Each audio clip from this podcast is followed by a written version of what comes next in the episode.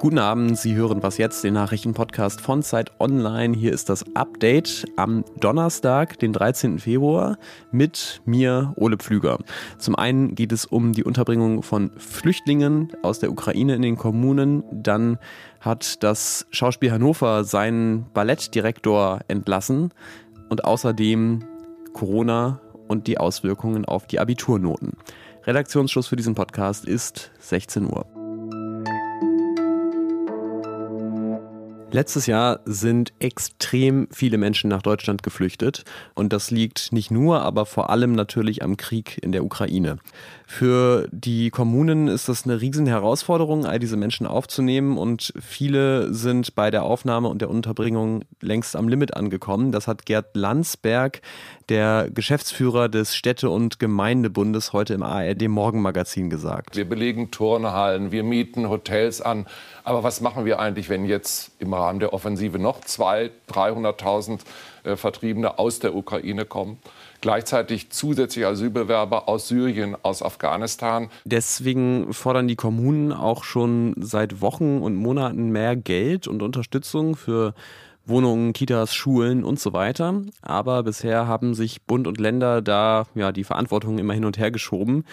Heute saßen dann aber mal alle an einem Tisch auf Einladung der Bundesinnenministerin Nancy Faeser und haben über Lösungen gesprochen, also Bund, Länder und Kommunen gemeinsam. Das Ergebnis allerdings eher enttäuschend, sagt unser Politikredakteur Tilman Steffen. Geeinigt hat man sich im Wesentlichen auf zwei Dinge. Einerseits soll es ein äh, sogenanntes Dashboard geben, ein elektronisches Informationsportal, wo in Echtzeit die Lager und die Zahlen zur Migration abgebildet werden und wo sich alle betroffenen Beteiligten informieren können. Und zum Zweiten hat man Arbeitsgruppen gebildet. So soll zum Beispiel eben die Frage Unterbringung und Geld in eine Gruppe bearbeitet werden. Dann sollen Entscheidungsprozesse verschlankt werden. Eine dritte Gruppe soll sich der Kita, Schulen und Arbeitsmarktlage widmen. Und eine vierte soll Möglichkeiten der Begrenzung von Migration ausloten. So ein gemeinsames Gremium, in dem Bund, Länder und Kommunen miteinander sprechen, das gab es bisher nicht in der Migrations- und Asylpolitik. Es klingt also oberflächlich nach neuer Harmonie, aber es hat dann doch auf der Pressekonferenz auch schon wieder spürbar geknirscht.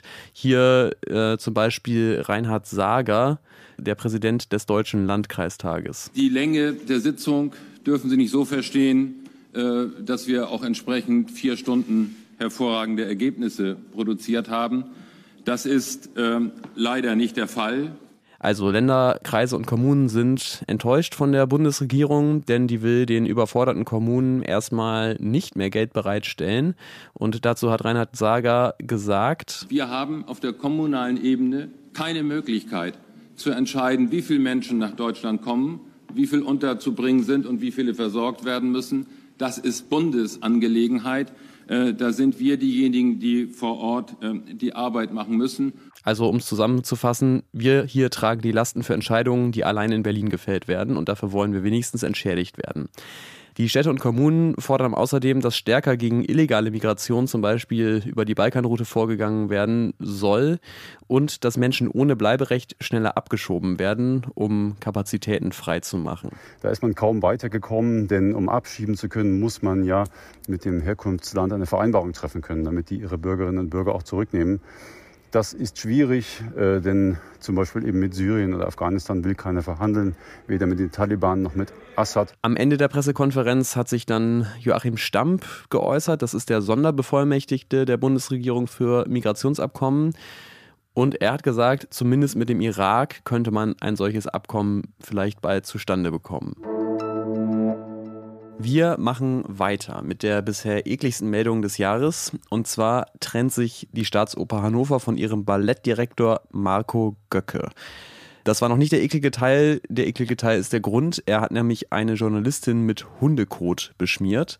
Das war letztes Wochenende. Da hatte Göcke eine Kritikerin im Foyer des Opernhauses in Hannover angegriffen. Erst verbal und dann eben auch körperlich, weil er ihr vorwirft, mit ihren Kritiken für Abokündigungen verantwortlich zu sein.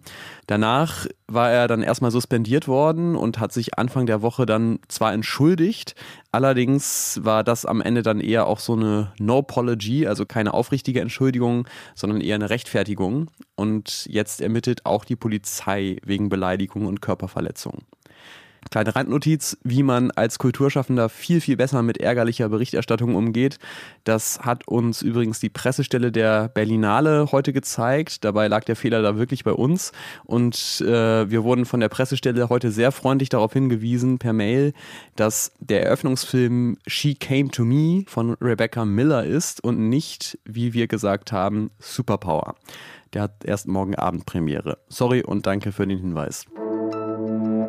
In der Corona-Pandemie mussten Kinder und Jugendliche ja besonders viele Einschränkungen hinnehmen. Also Sport war eine Zeit lang gar nicht möglich, äh, Freunde treffen auch schwierig und die Schule hat wochenlang nur auf dem Bildschirm stattgefunden. Das waren schwere psychische Lasten und vor allem sind auch die Lernrückstände bis heute immer noch sehr groß. Die Politik hat aber auch in der Pandemie immer wieder klargestellt, zumindest bei den Noten soll es keine zusätzlichen Nachteile für Schülerinnen und Schüler geben.